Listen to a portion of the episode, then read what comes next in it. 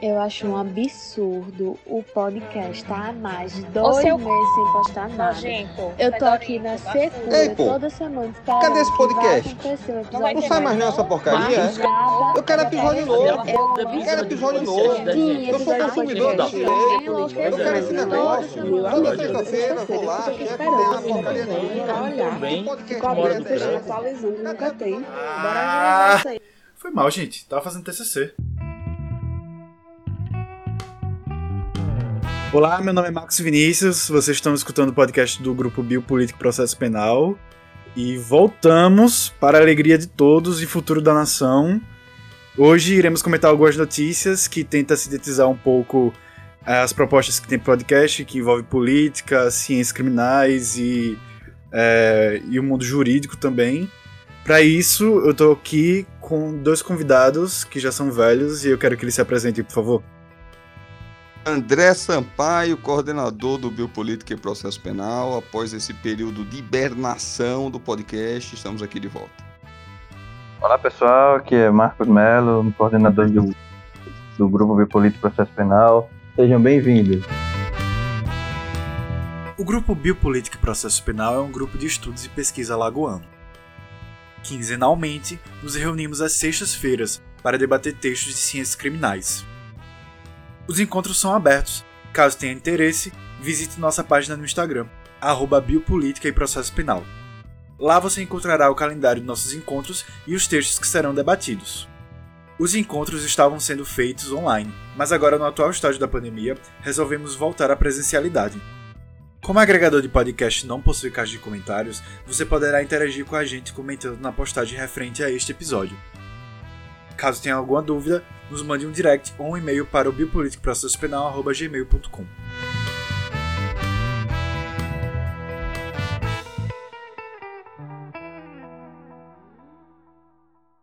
Eu vou é, ler pequenos trechos das notícias e nós iremos comentar um pouco acerca delas, então bora lá.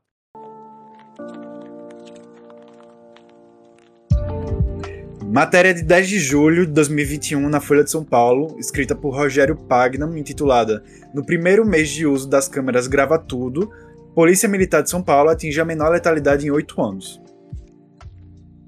De acordo com os dados inéditos obtidos pela Folha, caiu para 22 o número de mortes decorrentes à intervenção policial no mês de junho, menor índice da Polícia Militar desde maio de 2013, quando ocorreram 17 registros. Essa marca alcançada no mês passado é ainda bem inferior à média de 50 óbitos dos primeiros cinco meses de 2021, que já estavam em queda. É, a conclusão é evidente: timidez. Timidez. Né? Estamos falando de um público que fica muito tímido diante de filmagens, fica muito acanhado, não ficam soltos em sua malemolência, em sua criatividade. É, não preciso aqui deixar clara a ironia na minha fala, né? É, eu, inclusive eu e Marquinhos escrevemos junto com o professor Hugo Leonardo recentemente um artigo sobre a matéria. O artigo está tá no prelo ainda, ainda está sendo avaliado. Mas é, o monitoramento eletrônico das atividades policiais é fundamental, fundamental. E as estatísticas que vão saindo cada vez mais corroboram isso daí. O que a gente percebe é que há atitudes tomadas pelos policiais e a única possibilidade de contornarmos a sua famigerada fé pública é através da contraprova feita por eles mesmos. Afinal de contas, é ou isso, ou cada um de nós, cidadãos, vamos ter que andar com a própria câmera de lapela. Tem algo que eu queria que o professor Marcos Melo comentasse, que é o que o nosso querido careca é, fala em Vigiar e Punir, né? Do que existe algumas ilegalidades. O, o, o, o o velho Davão não, ou o Xandão? O Xandão, o Xandão no Vigiar e Punir.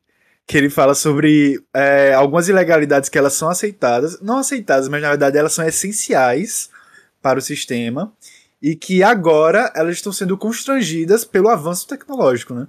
Sim, é, é, isso é bem característico, inclusive da, da nossa sociedade. Ah, existe um, um, uma gerência dos ilegalismos, né, como já dizia o Xandão, lá da, da França, e existem exatamente essas algumas legalidades que vão ser de certa forma, aceita dentro de um limite, vamos dizer assim, da, da sociedade. Então, é, a polícia, quando, quando ela não aceita de forma geral ser filmada, porque veja, a, a filmagem, a, a, câmera acoplada na, na, na farda do policial, seria, de certa forma, um, é, uma é, comprovação, melhor dizendo, do que o policial está falando. E quando a polícia não aceita essa, essa colocação né, na, na página, dá a impressão de que eles não querem que eles estão fazendo alguma coisa por baixo dos panos, né? Que eles não querem ser é, descobertos, entre aspas, né? Então, o que seria isso, né? Aqui já fazendo uma pergunta é, genérica, assim, para a gente tentar é, entender o que seria que não se não querem aí, aí falam, né? É a desculpa que falam, né? Ah, não, porque vai estar tá, é, interferindo na intimidade do policial. Mas existem, né? Outros países no exterior, inclusive Estados Unidos, se não me engano, Austrália, é, que, que só colocam a filmagem quando o policial está em, é, em operação. Né? E, enfim, a, as imagens vão ser descartadas. Isso é, não, não vão ser utilizadas para não vão poder ser utilizadas para serem difundidas na grande mídia, por exemplo. É apenas para é, verificar a legalidade dos atos da polícia. Então, quando a polícia vem e não aceita de forma geral, porque aqui, aqui em Alagoas mesmo existe um, um lobby dentro da polícia para que não haja essa filmagem, porque eles é, estariam, uh, estariam, de certa forma, sendo prejudicados, entre aspas. Mas qual seria o prejuízo do policial, já que ele é um servidor público, né? Então, fica aí esse questionamento. Fato é que nenhuma, ninguém gosta de ser controlado, né? ninguém gosta de ser fiscalizado. Isso é compreensível. Né? Então, é, controles mais invasivos sempre acabam é, repercutindo né, dentro da classe para que haja resistência à sua instalação. Mas estamos falando, como o Marcos bem colocou, em funcionários públicos e funcionários públicos que são dotados de grande poder de ação. E esse poder ele tem que ser controlado. E esse controle se dá pelo uso de novas tecnologias. Então é, é o que temos. Né? Então, há meios, como foi bem colocado, é, de minimizar ao extremo ou de se evitar qualquer tipo de invasão a, a, questões mais privadas, ali em relação aos policiais, e por outro lado, os benefícios são patentes, como as estatísticas vêm demonstrando. Porque senão, é, não teríamos um reflexo tão gritante entre os dados pré-instalação das câmeras e pós-instalação das câmeras.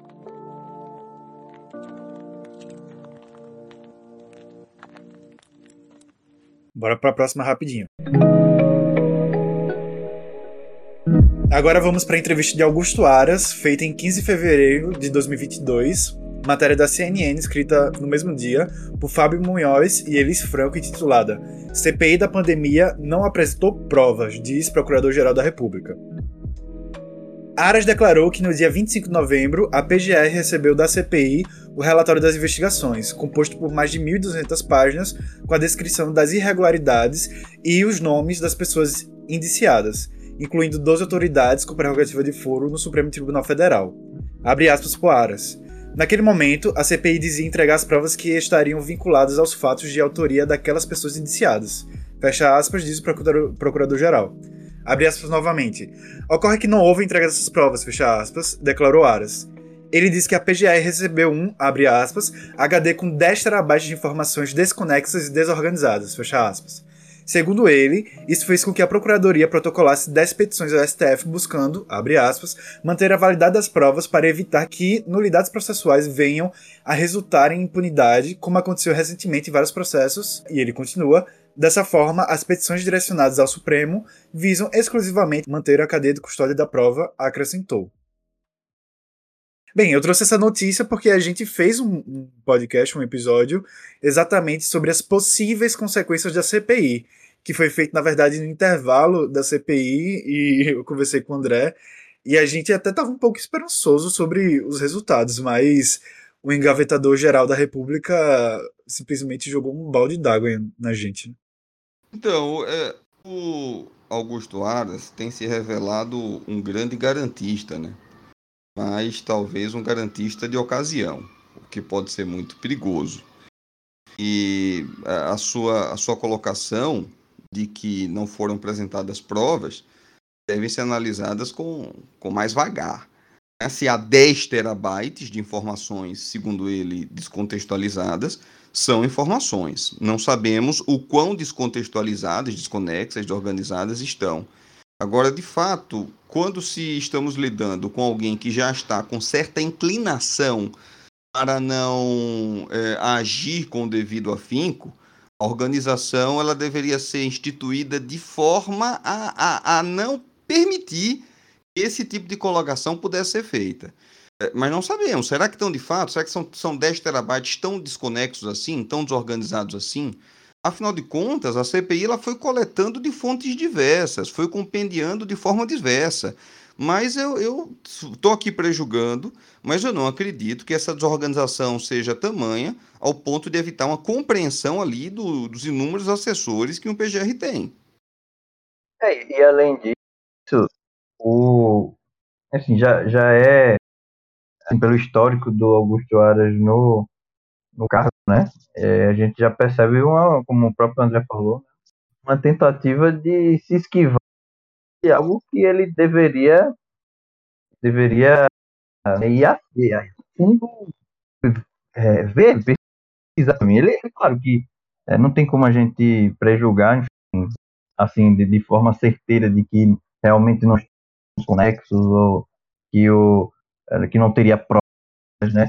Mas que é estranho, no mínimo, com certeza é, né? Porque é a primeira vez que, de alguma forma, algo relacionado ao governo federal chega a ele e ele faz né, vista grossa, né? Ele é, traz empecilhos à investigação. E como o André também falou, um, quase que um hipergarantismo, né? se é que se pode dizer essa palavra, um garantismo é, de ocasião. Né? Porque é, se a gente for pegar o histórico do, do Ministério Público em geral, né? ele, ele já nem gosta tanto, de forma genérica, deixando bem é, dessa, desse, dessa forma de garantismo, entre aspas, né? É, e aí, quando vai para o chefe do Ministério Público, não, a gente vê, não, olha se o Ministério Público atuasse assim em todos os processos, beleza, a gente estaria no, no mar de rosas do, do processo penal em relação ao Ministério Público. Mas a gente sabe que na prática, na prática aqui do, do, da, do piso né, do, da justiça, não é assim que o próprio Ministério Público pensa. E pelo histórico do Augusto Aras, é no mínimo estranha ele está falando de provas desconexas em relação à CPI, que é, não é apenas a CPI, né? Não foi apenas a CPI, tem esse detalhe também.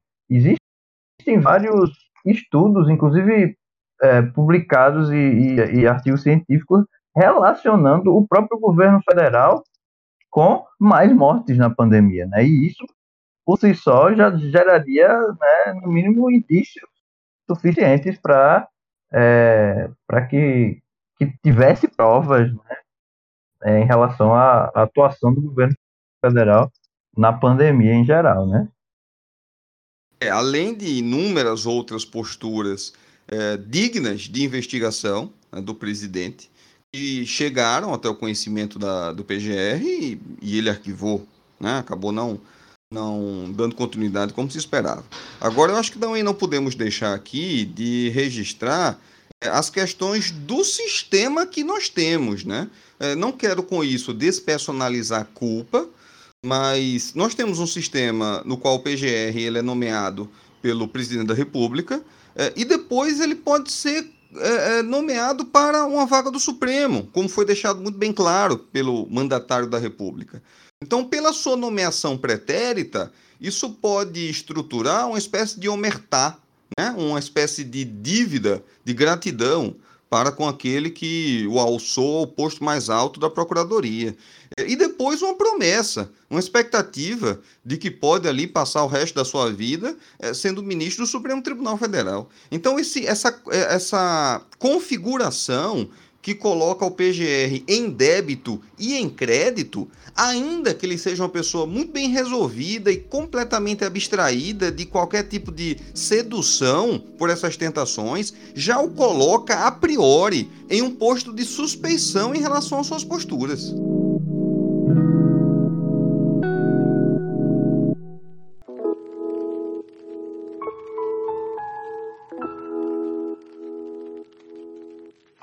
Matéria de 17 de novembro de 2021 do Conju, escrita por José Igido, intitulada Alexandre revoga preventiva de mulher acusada de furto de água potável. A mulher foi acusada de roubar, mediante fraude, a água tratada da Companhia de Saneamento de Minas Gerais, a Copasa. Ela passara a residir em um imóvel cujo fornecimento de água havia sido desligado por estar desocupado. Para usar a água, sua família passou a romper o lacre do hidrômetro, os agentes da empresa de saneamento diversas vezes foram à casa para tampar o lacre, mas ele, mas ele era novamente rompido. Em determinada ocasião, agentes da Compasa acionaram a polícia militar. A mulher foi presa em flagrante e a prisão foi convertida em preventiva. Como ela teria resistido à prisão com chutes, socos e cuspes, também foi denunciada por resistência e desobediência. É, então, é, é, ao contrário do que a gente estava falando em relação a, ao na, na notícia anterior, né? Isso daí é o suco da justiça brasileira, né? Porque no piso, como eu tinha falado, né, é assim que é tratado. É assim que o Ministério Público e as polícias em geral, né, elas, elas tratam ah, quem quem quem está lá na parte baixa da camada né, social. Em regra, né? Não quero generalizar aqui, obviamente, mas se a gente for pegar, né, ultimamente vários casos apareceram desse já ex, similares a esse, não apenas de furto de água, mas é, eu, eu, lembro recentemente de furto de alicate de R$19,90, de furto de comida estragada lá no Rio Grande do Sul, enfim, são, são casos que tem que, que chegar no, no Supremo Tribunal Federal, né? Então, você tem que, tem que passar por toda a máquina da justiça, seja ela polícia, Ministério Público, é, o judiciário do primeiro grau, do segundo, dos tribunais superiores, para chegar na Suprema Corte casos assim, né? E, e, e aí, mais uma vez, mostra como a, as cautelares, né, aqui representadas tanto pela prisão em flagrante, né, que seria uma pré-cautelar, né, porque não, né, não, não teria a chancela do judiciário, mas, mas principalmente a preventiva, né,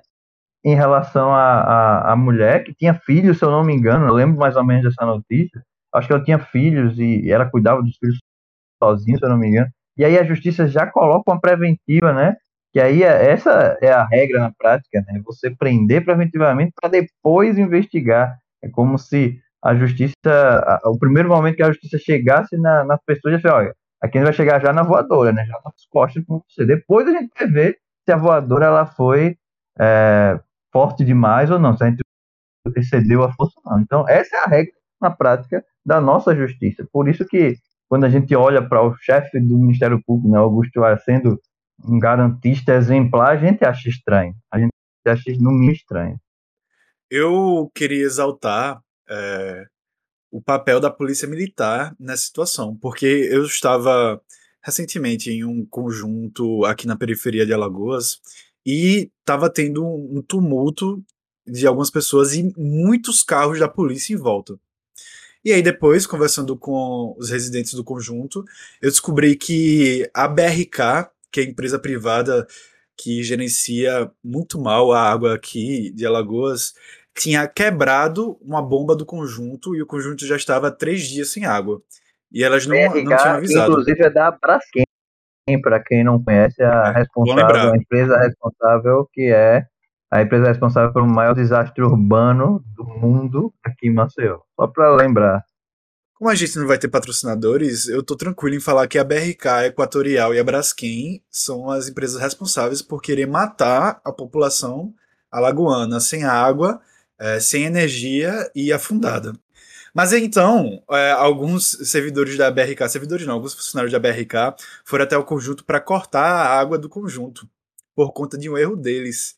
E a população tentou impedir isso é, com violência, mas que a violência, na verdade, é uma autodefesa. Então, a BRK chamou a Polícia Militar, que foi prontamente proteger é, os funcionários, mas na verdade a integridade física dos funcionários não estava sendo violada. Na verdade, foi proteger, proteger os interesses da empresa. E é isso que eu exalto. Eu exalto qual é o verdadeiro papel da Polícia Militar brasileira. É de fato o combate ao crime ou é a proteção do patrimônio privado? Olha, a gente sabe que o nosso direito penal e aí invariavelmente o processo penal e as instituições que os executam é, estão intimamente relacionados ao modo de produção, ao modo de produção capitalista. Então sabemos que, ainda que outros bens jurídicos, menos diretamente relacionados às questões econômicas, uh, acabam sendo protegidos, entre aspas, aqui, né? então quando falamos em, em, vida, em liberdade, não, não temos aqui, é, em um primeiro momento, é, uma relação direta com o capitalismo, mas sabemos que ele é utilizado é, primariamente para a proteção de crimes patrimoniais ou com reflexos patrimoniais. Então, para esse papel, é, ele funciona de acordo com uma lógica muito particular, né? uma espécie de second code, né? que é muito facilmente assimilável pelos agentes do sistema, que faz com que todos consigam compreender o recado que não está escrito na lei, porque a lei vai dizer algo diverso, mas eles conseguem captar muito facilmente isso daí e executar muito facilmente. É, primeiro, porque toda a cautelaridade da prisão preventiva é, se esvai, né? porque de cautelaridade processual e não há nada. Eu estou aqui analisando em cima dos fatos que nos chegaram. Né? Não sei se há detalhes importantes e não sabemos. Mas você decretar a prisão preventiva por causa de um furto de água potável, ainda que estejamos diante de uma mulher que tenha resistido a uma prisão, que é uma prisão absurda, diga-se de passagem, é, é realmente você poder decretar o, o rest in peace aí, né? É você escrever o obituário de qualquer tipo de cautelaridade. É, e segundo, em segundo lugar, sim, nós temos uma atuação da polícia que, sem querer aboná-la, é, está é, executando as ordens dessa proteção capitalista, né, do interesse de quem tem o capital. É isso que a gente percebe mais uma vez, mais uma vez. E, e esse tipo de correção feita pelo STF é uma correção muito tardia, porque infelizmente um dano aí muito grande já foi realizado até que tenha havido essa revogação.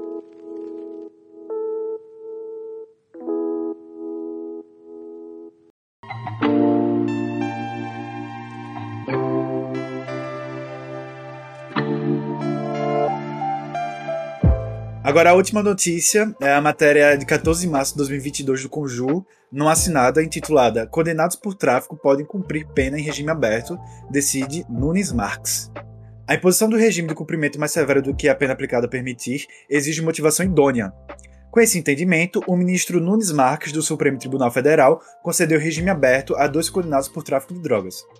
Eles foram punidos com um ano, 11 meses e 10 dias de reclusão, mas em regime inicial semi-aberto.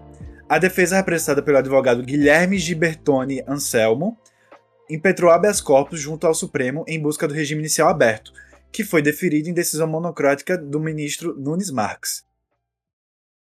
Bem, eu só queria exaltar que até um relógio quebrado acerta duas vezes a hora ao longo do dia. E que essa decisão. Cara, tu do... roubou a frase que eu tava me preparando para dizer. O ministro Castro, Castro Nunes acertou é, maravilhosamente nessa decisão, né? Castro Nunes não, pô, Cássio Nunes. Tô brincando, velho. Ela estragou a piada aí.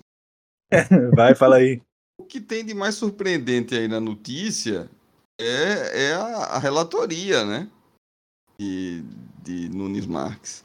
Porque realmente é algo surpreendente isso ter vindo desse gabinete, né? Nós sabemos que Nunes Marques e, e André Mendonça tem aí é, inscrito seus nomes no, no histórico recente do Supremo como votos minoritários em várias questões, várias questões de, de manifesta constitucionalidade, de manifesta legalidade, eles acabam sendo votos minoritários. Então, isso vi de Nunes Marques é realmente impressionante. Espero, mas sei que é uma esperança completamente vazia, que seja o aceno para uma mudança de curso dos ventos. Mas analisando o teor, o conteúdo da decisão, ao meu ver está corretíssimo. Corretíssimo. E, e, é impressionante eu estar falando isso de Nunes Marques. Mas está corretíssimo. Afinal de contas, quando nós vamos ver os critérios para fixação de regime do Código Penal, são muito abertos, né? Eles acabam sendo é, objeto de interpretações as mais díspares possíveis. E nós do direito, infelizmente, ainda temos que crer que a lei é capaz de organizar e regulamentar condutas, por mais deficiente que seja para isso, só que quando abertas, né, quando demasiadamente abertas, elas acabam sendo campo muito fértil para serem colonizadas é, por pulsões de todas as ordens. E sabemos que uma mentalidade autoritária inquisitória acaba sendo aquela mais facilmente é, dominante nesse tipo de terreno. É, daí fica fácil você justificar legalmente, entre aspas, um regime mais gravoso para algo que você considera moralmente mais repugnável ou socialmente mais reprovável. Então, você realizar uma interpretação é, dessa forma, como foi realizada, eu vou dizer, tá parabéns. É, é impressionante como é, essas notícias vindo do STF a, a, principalmente quando vem de determinados ministros que a gente conhece ou está conhecendo há pouco tempo, mas né, já sabe é, algo do seu histórico fora do STF, é, porque isso falando da corte em geral, é, a corte, ela hoje em dia, né, os seus membros, ele, a gente não tem um é, um especialista é, em, em, em, criminal, né? Isso é um, um grande problema porque é, apesar de a gente, a gente saber que eles têm uma assessoria, né, bem forte, tem alguns ministros que têm assessores muito bons, que são, enfim, professores muito bons, mas a gente sabe que no final, né, não é o assessor que vai dar a, a voz final, vai dar a fala final, que vai dar assinada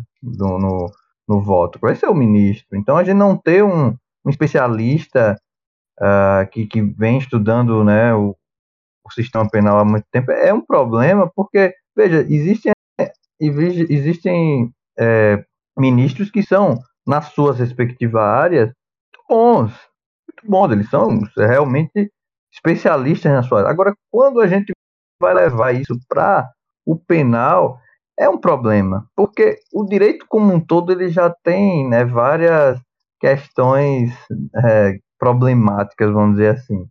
E quando a gente leva essas deficiências de uma área X para o penal, essa deficiência acho que triplica do, a, o problema, porque vai tratar de liberdade, de vida de pessoas, né, e, que vai influenciar toda uma cadeia de da, toda a cadeia da justiça, porque o STF, o Supremo, que está decidindo uh, questões paradigmáticas, né? Então, é, quando, por exemplo, há, há, alguns anos o, o STF ele aceitou a execução da pena em segunda instância, é, com, era outra outra formação, né? Entrou muito, saiu muito, entrou muito, mas mesmo assim essa essa mudança constante nessas, nesses entendimentos da, da do, do sistema penal são complicadas, né? E aí mudou para a execução com, com malabarismos né, hermenêuticos é, para tentar justificar, enfim, com, com, com ministros que são, nas suas áreas, muito bons, mas quando vai tentar aplicar isso no penal, que, que tem suas características é, específicas, não.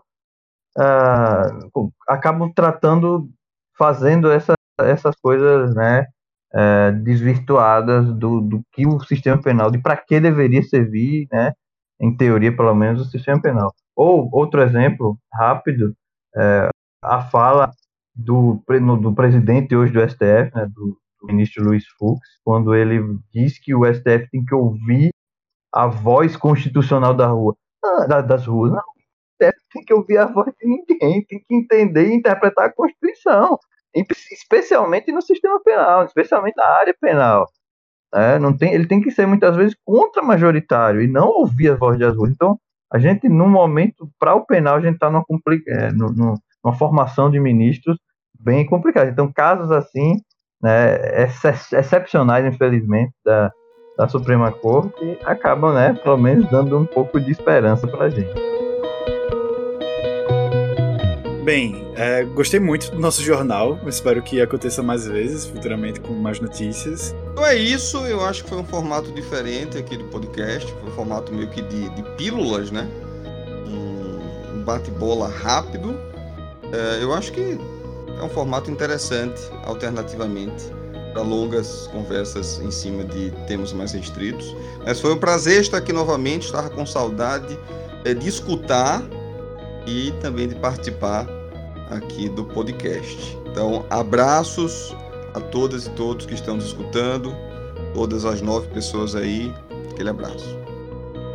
É isso aí, pessoal. Obrigado pela, pela participação e vocês que escutaram até agora, né? Para vocês que escutaram até agora. Então, é, gostei também da, do formato e vamos ver se a gente faz mais vezes isso intercalando com, com o formato antigo, né? Espero que agora embale e a gente faça vários episódios. Abraço.